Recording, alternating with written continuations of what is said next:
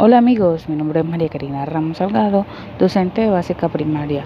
Hoy vamos a aprender sobre la fábula.